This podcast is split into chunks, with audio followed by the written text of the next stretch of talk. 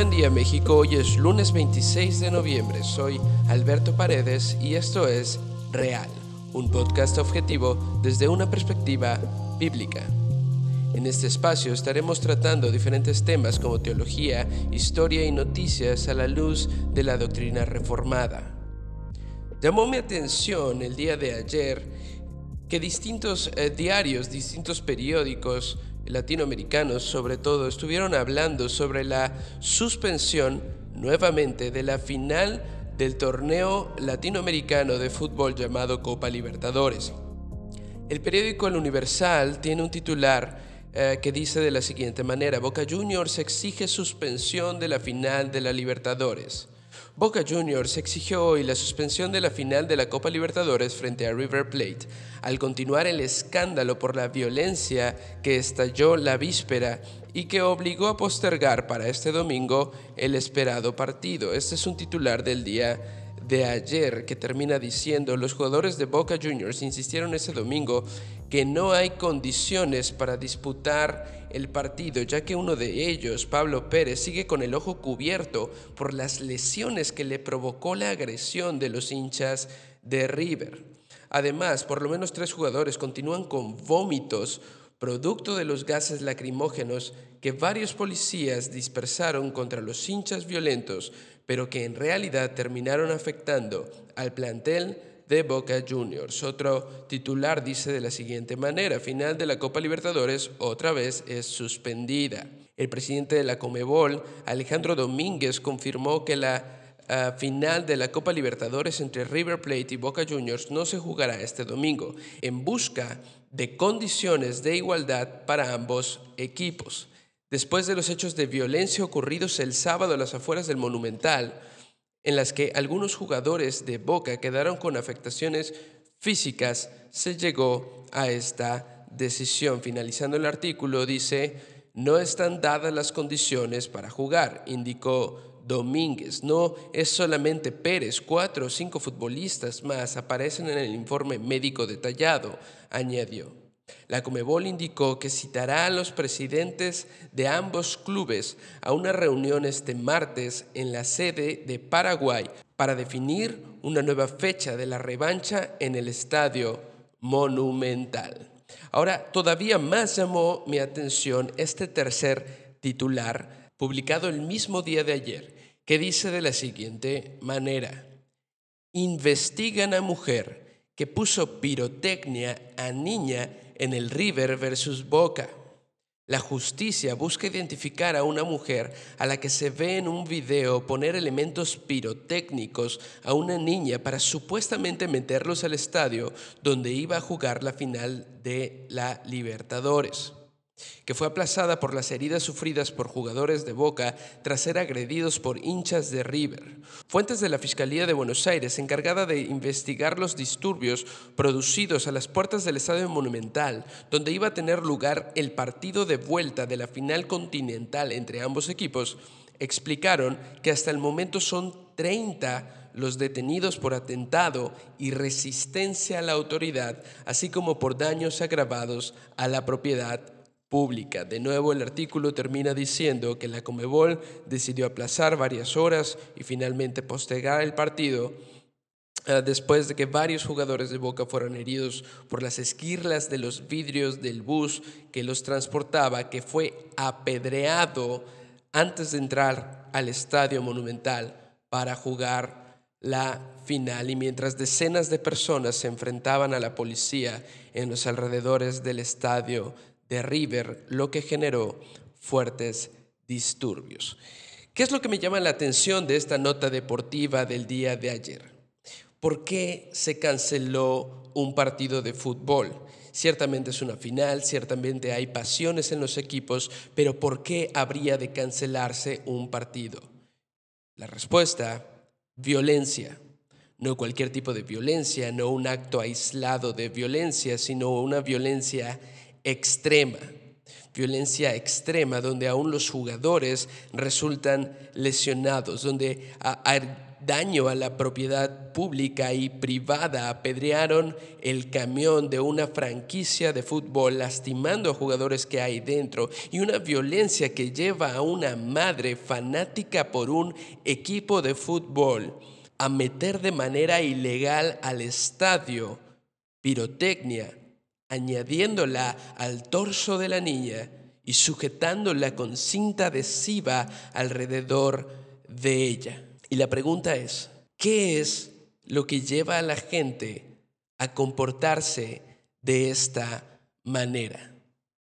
¿Qué es lo que lleva a una final a ser cancelada por estos niveles de violencia. Esta es una violencia que va más allá de nuestro entendimiento. Esta es una violencia que no responde a la razón humana, cuando la razón humana debería comprender que esto, como dije, si bien existe cierta pasión por los equipos, la cual es sana y es normal, cuando estamos dispuestos a desafiar a la autoridad, cuando estamos dispuestos a incurrir en actos ilegales en nombre de nuestro equipo de fútbol preferido, tales como apedrear a los jugadores, tales como eh, eh, poner en peligro la integridad de una menor, sea o no mi hija, con tal eh, de, de poder meter pirotecnia en un estadio, estamos obedeciendo a un ídolo en nuestra vida. Es claro que estas personas ah, con comportamientos de fanatismo están respondiendo a la pregunta, ¿qué es el todo de tu vida? ¿Qué es eh, lo que brinda eh, valor a tu existencia? Y su respuesta, por supuesto, es no solamente el fútbol, sino en el caso de los seguidores de River, el equipo de River en el caso de los seguidores de Boca, el equipo de Boca Juniors. Lamentablemente, esto sucedió el día de ayer y son ah, actos condenables, no solo por las autoridades civiles, sino por la palabra de Dios. El estar dispuesto a incurrir en actos ilegales, actos que van en contra de toda la civilidad eh, humana, con tal de servir o en nombre de servir a un equipo de fútbol es una verdadera vergüenza. Pero no fueron los únicos actos ilegales que se sufrieron el día de eh, ayer, la jornada de ayer, sino que asimismo tuvo lugar en la frontera de Estados Unidos con México, en Tijuana, el hecho de que llegara la caravana eh, migrante hasta este lugar y un sector de esta caravana intentará ingresar por la fuerza a territorio estadounidense. En el periódico El Mundo del día eh, de ayer podemos encontrar la siguiente nota. La policía de Estados Unidos repele con gas lacrimógeno a unos 500 migrantes de la caravana por tratar de cruzar la frontera en Tijuana. La nota narra los hechos de la siguiente manera y creo que debemos de prestar atención a algunas de las declaraciones que hacen eh, algunos de los migrantes que se vieron envueltos en esta situación. Dice, desesperados de estar hacinados en un albergue, al menos 500 migrantes que participaban en una manifestación se separaron de la marcha, que sumaba unas mil personas, y se lanzaron sin éxito hacia la línea fronteriza de Estados Unidos estamos dispuestos a dejar aquí la vida con tal de pasar, dijo Mario López, un hondureño que empujaba a su hija de tres años a través de un agujero del muro fronterizo a ras del terreno durante la intentona. La niña, que había perdido sus sandalias en la estampida, se arrastraba en la tierra para pasar al otro lado. Helicópteros estadounidenses sobrevolaban cerca de la frontera controlando los intentos de cruzar de los migrantes y lanzando gases lacrimógenos. Poco después, los helicópteros cruzaron el límite y sobrevolaron el lado mexicano. Con dificultades para respirar, muchos recularon e incluso una mujer cayó del muro y se desmayó. Nos van a matar, gritaba otra mujer tratando de recoger a la mujer desmayada. La multitud trataba de protegerse de los gases, cubriéndose el rostro, mientras que las madres auxiliaban a los niños y la muchedumbre se arremolinaba sobre la línea fronteriza, empujándose entre ellos en medio de gritos y llantos de los niños. ¿Ya estamos en Estados Unidos? Preguntaron con desesperación migrantes mientras esperaban cruzar la doble valla fronteriza que separa la ciudad mexicana de Tijuana de la estadounidense de San Diego. Tras la sorpresiva intentona de los inmigrantes, la Agencia de Aduanas y de Seguridad Fronteriza de Estados Unidos decidió cerrar el paso fronterizo con Tijuana, tanto de vehículos como de peatones. Con los gases y los helicópteros eh, sobrevolando a baja altura, los migrantes empezaron a replegarse, aunque seguían sobre la línea fronteriza. Junto al muro del lado mexicano quedaron esparcidas ropa, cobijas y algunos objetos personales que los migrantes abandonaron para poder escalar el muro hacia Estados Unidos. El presidente estadounidense Donald Trump ha advertido que no permitirá que pidan refugio quienes crucen de manera ilegal y ha amenazado con cerrar los más de 3.200 kilómetros de frontera con México. Trump también presiona para que México albergue a los migrantes mientras esperan a que su caso de solicitud de asilo sea procesado en Estados Unidos. ¿Qué es lo que podemos tomar de esta nota? Bueno, a primera vista y a todas luces, caos. Un caos ah, que se manifiesta en personas de la misma patria y con el mismo, entre comillas, sueño americano, empujándose unas a otras para poder pasar al otro lado, aun que sea de manera ilegal. Caos que se ve eh, manifestado con helicópteros norteamericanos lanzando gases lacrimógenos a las personas que desesperadas tratan de cumplir este sueño, caos que se ve cuando estos mismos helicópteros pierden el control y los límites fronterizos y empiezan a sobrevolar territorio mexicano que puede ocasionar un conflicto entre Estados Unidos y México que a la vez es ocasionado por eh, terceras personas, es decir, eh, esta caravana de migrantes que en su mayoría no pertenecen a México. Caos, caos por todos lados. Falta de orden. Y esta falta de orden es una falta de orden porque no eh, está en su corazón el atenerse a las formas legales de cumplir con los trámites necesarios para poder aspirar a su sueño americano eh, por una vía legal. Ahora, es interesante, al final de esta nota, se deja de manifiesto que el problema de la caravana migrante es un problema que nadie quiere. Por un lado, Donald Trump presiona para que México no deje pasar a los migrantes, a menos que sea de forma legal. Y no solo eso, sino que eh, le pide a México que sea quien los resguarde mientras todos sus documentos eh, y las solicitudes de asilo se revisan en los Estados Unidos. Y al mismo tiempo, México eh, que dice que está listo para deportar a aquellos que estén dispuestos a romper las leyes con tal de cumplir sus sueños. Esto dijo Alfonso Navarrete, ministro de Gobernación de México. Algunos grupos de migrantes trataron de manera violenta e intempestiva de ingresar por diversos medios y lugares a territorio estadounidense. Se va a actuar y a proceder con la deportación lejos de ayudar a la caravana, la afectan.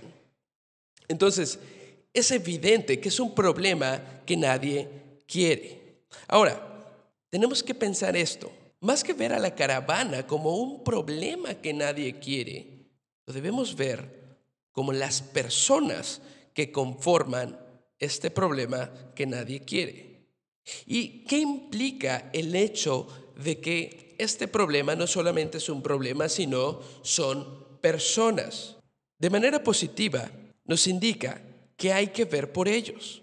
La palabra de Dios es clara que hay que ver por las personas que están en necesidad. Y la primera necesidad a la que debemos eh, fijar nuestras miradas y fijar nuestra voluntad es a su necesidad espiritual. Como mencionábamos en este podcast, cuando apenas se rompió la frontera de Guatemala con México para que estos migrantes pudieran cruzar a territorio nacional, se indicó que la principal necesidad de estas personas era escuchar el Evangelio de Cristo Jesús, escuchar la esperanza que ellos podían tener en Cristo y que esto era lo único que los podría hacer desistir del sueño americano, cueste lo que cueste indicando que el sueño americano no es malo por sí mismo, sino que es malo cuando estás dispuesto a hacer absolutamente todo y cualquier cosa con tal de obtenerlo, lo cual nos lleva a ver las implicaciones negativas del hecho de que más que un problema sean personas. De nuevo, son personas. De manera positiva, esto implica hay que ver por ellos, hay que predicar el Evangelio. Pero de manera negativa, indica que son personas, es decir, son pecadores, son personas que tienen ídolos. Y esto se ve claramente cuando mencionan que estamos dispuestos a dejar aquí la vida con tal de pasar. Lo que para muchos podría parecer simplemente una expresión fue lo que se vivió el día de ayer. Las personas verdaderamente estaban dispuestas a morir en el intento, es decir, su vida solamente tiene valor y solamente tiene sentido en la medida que ellos puedan llegar al otro lado. Esto es terriblemente peligroso porque nos muestra la realidad detrás de un corazón idólatra. Cuando estoy dispuesto a pasar a mi hija de tres años de, forma ilegal por un agujero a expensas de gases lacrimógenos, a expensas de, una, de un ambiente de violencia, de un ambiente de incertidumbre, pensando que le irá mejor, lo que sea que suceda con ella será mejor del otro lado que conmigo como su padre de este lado eh, de la tierra nos muestra la verdad de un corazón que idolatra el sueño americano y que tiene sus esperanzas puestas únicamente en pasar al otro lado. No importa lo que venga después, esto me hará feliz. No importa lo que venga después, esto será mejor. Y lo terrible de todo esto es que es una falsedad. Es una mentira. Porque lo único que nos puede saciar como tú y yo sabemos como cristianos, es Cristo. Y de nuevo lo que nos lleva a pensar que tanto los ídolos que se puedan ver en un estadio de fútbol como los ídolos que se puedan ver en, las, eh, en los intentos de cruzar de forma ilegal a otro país, solamente podrán ser resueltos en la medida que prediquemos el Evangelio de Cristo Jesús. Pero eso no fue lo único que sucedió la semana anterior, porque la semana pasada, el 21 de noviembre de 2018, la primera sala de la Suprema Corte resolvió el amparo en revisión 553 a propuesta del ministro José Ramón Cosío Díaz. En el caso, un matrimonio homosexual de varones mediante procedimiento de maternidad subrogada, es decir, una mujer que prestó su vientre para traer a la vida a un niño, a que se sometió una mujer, con la fecundación lograda con el esperma proveniente de un miembro de la pareja y el óvulo de una donante anónima, logró la procreación de un hijo con nexo biológico, por lo que solicitaron por escrito al registro civil de Yucatán inscribir al menor con los apellidos de ambos integrantes del matrimonio del matrimonio homosexual, por supuesto, el que les negó dicha inscripción argumentando, en esencia, que la legislación en materia no lo preveía, en tanto el derecho al nombre devenía del parentesco por consanguinidad que surge de la relación genética entre el menor y sus progenitores, es decir, entre el varón que dio su esperma, y la madre que dio su óvulo y su vientre para crecerlos. Inconformes, la pareja de homosexuales promovió un amparo. ¿Qué cosas me llaman la atención de aquí? Además de que la Corte, la Suprema Corte de Justicia de la Nación resolvió el amparo a favor del matrimonio homosexual y, los motivos por el que lo hicieron, lo cual estaremos analizando un poco más adelante, me llama mucho la atención el lenguaje que utiliza eh, el redactor de este comunicado, el comunicado número 150 que salió el 21 de noviembre. Dice, un matrimonio homosexual logró la procreación de un hijo con nexo biológico. Un matrimonio homosexual logró la procreación de un hijo. Y cuando nos quiere dar la explicación de cómo es posible que una pareja del, mix, del mismo sexo pueda lograr la procreación de un hijo, su respuesta es mediante el procedimiento de maternidad subrogada. Lo que nos está diciendo es que el hecho de que ellos hayan tenido que pedirle prestado al diseño natural creado y, dispuesto por Dios para la reproducción, es decir, un hombre y una mujer, un esperma y un óvulo, es exactamente lo mismo que la procreación de un hijo. Es decir, estamos viviendo y estamos siendo testigos de cómo se desmoronan ante nuestros ojos términos tan sagrados y tan absolutos como el de procreación.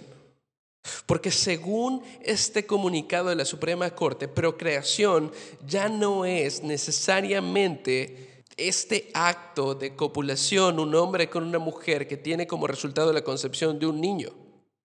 Porque aquí la procreación la están conectando directamente con el matrimonio homosexual.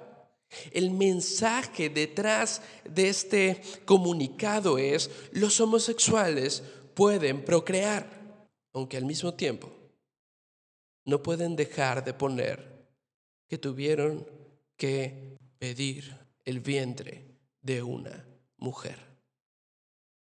Lo que nos está diciendo la Suprema Corte es una mentira. Los homosexuales no pueden procrear. Fue uno de esos homosexuales con una mujer los que pudieron procrear. Y no hay más.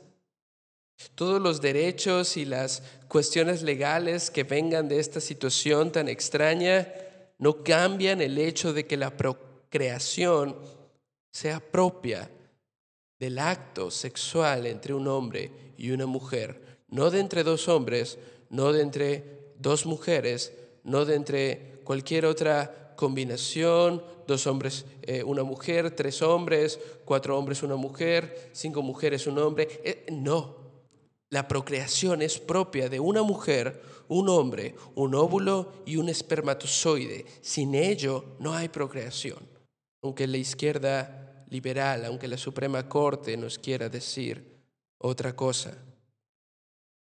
Finalmente, es interesante que la pareja homosexual ganó el amparo porque la Corte consideró un factor fundamental, la voluntad procreacional expresada por la pareja homosexual y el consentimiento expresado por la madre gestante en cuanto a no reclamar los derechos y aceptar que sean el progenitor biológico y su pareja, es decir, este matrimonio de homosexuales, quienes funjan como los padres del niño y en consecuencia asuman todas las obligaciones derivadas de la filiación.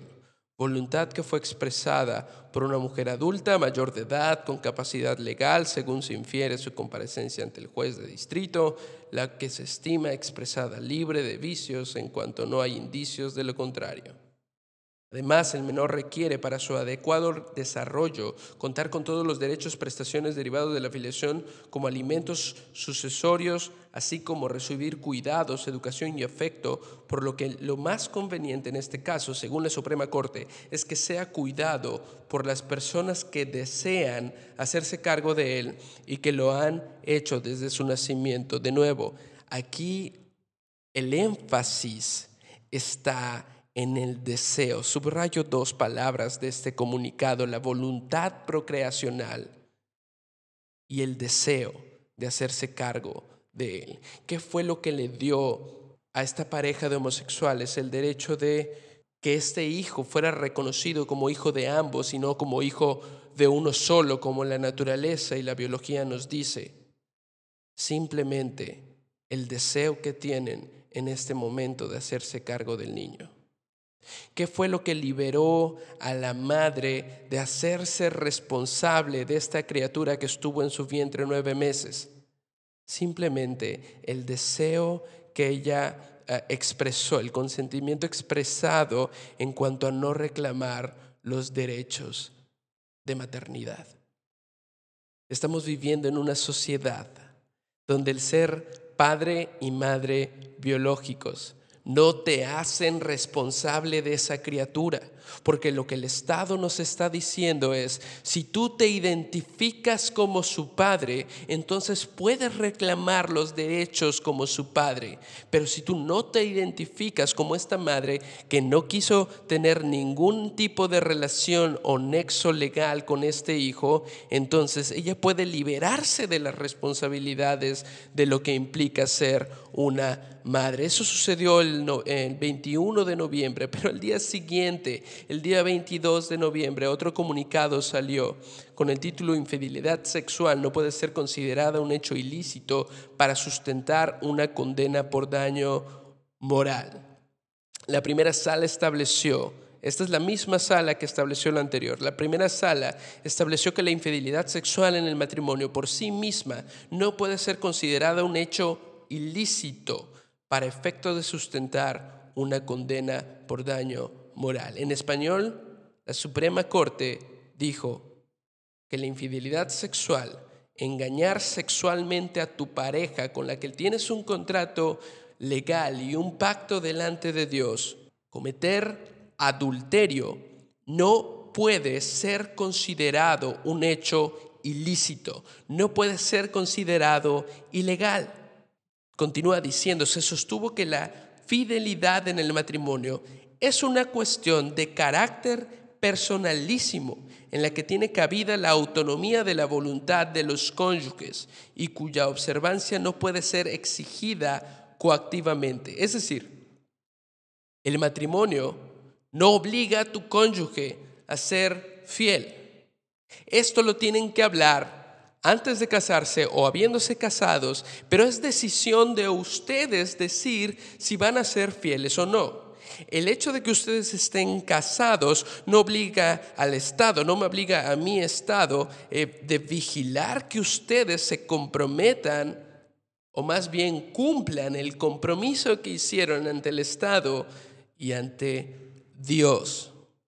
Por ende, el control estatal necesariamente se ve limitado en cuanto a la imposición de consecuencias jurídicas distintas a la disolución del vínculo matrimonial. Todo lo que podemos hacer como Suprema Corte cuando tenemos un caso así, es decir, si tú quieres te puedes divorciar, pero no puedo obligar a pagar eh, daños eh, morales o de ningún otro tipo a la persona que fue infiel, al adúltero, no lo puedo obligar a pagar porque lo que hizo no es ilegal.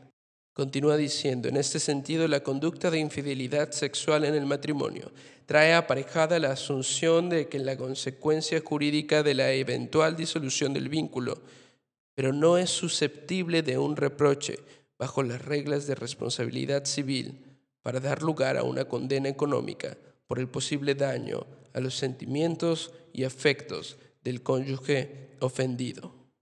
Esta Suprema Corte nos está diciendo que no tienes que ser padre si no te identificas con el menor. Nos está diciendo que puedes ser padre si te identificas con el menor. Nos está diciendo que no es ilegal el adulterio en medio de un matrimonio, no solamente religioso, sino en medio de un matrimonio ante el Estado, en medio de un matrimonio civil en el que te comprometes a ser fiel, no es ilegal la infidelidad. La Suprema Corte de Justicia de la Nación está abiertamente en contra del concepto tradicional de familia que no solamente es cristiano, sino el concepto tradicional histórico de lo que es una familia, donde un hombre y una mujer se comprometen delante de Dios y del Estado a generar aquellas condiciones aptas para el florecimiento de la vida, es decir, trabajar juntos para formar ciudadanos, ciudadanas aptos para vivir en sociedad. Vivimos en un mundo caótico, liberado de absolutos. Familia ya no significa lo que significaba unos 20 o 30 años atrás. Unos ponen sus esperanzas en su equipo deportivo, otros en una idea, en la idea de un mejor sistema económico, en el sueño americano, otros en desafiar a la naturaleza y al creador hasta modificar las leyes para lograrlo.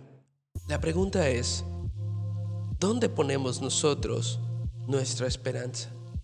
Porque es en la medida que nosotros pongamos nuestra esperanza en Cristo y solo en cuanto pongamos nuestra esperanza en Cristo, que lograremos, podremos compartir el Evangelio. Compartir el Evangelio a aquellas personas fanáticas por un equipo de fútbol. Compartir el Evangelio a aquellos migrantes que creen que habiendo pasado al otro eh, lado su vida será resuelta. Compartiendo el Evangelio homosexuales que tienen su identidad en su pecado sexual y a mujeres que están dispuestas a prestar su vientre para después deshacerse de sus hijos. Es necesario compartir el Evangelio a estas personas. Es necesario ser luz y sal en este país donde Dios nos ha puesto. Pero no lo lograremos hasta que Cristo no sea verdaderamente nuestra esperanza. No lo lograremos hasta que veamos la gracia que Dios ha tenido para con nosotros en Cristo. Esto es todo por hoy. Nos vemos en el próximo episodio. Soy Alberto Paredes y esto es real. Real es un podcast de la red Enviados México. Enviados México tiene el propósito de fortalecer a la Iglesia de Cristo, proveyendo recursos para cada cristiano en México. La recomendación de esta semana es leer el artículo titulado Tu gracia me basta. ¿Cómo es que realmente nos deleitamos en la gracia de Dios? Si deseas conocer más, leer más o aportar de alguna manera al ministerio, no olvides ponerte en contacto con nosotros. Puedes hacerlo a través de nuestra página web www.enviadosmx.org, www.enviadosmx.org, siguiéndonos en Facebook como Enviados México o en Twitter arroba enviadosmx.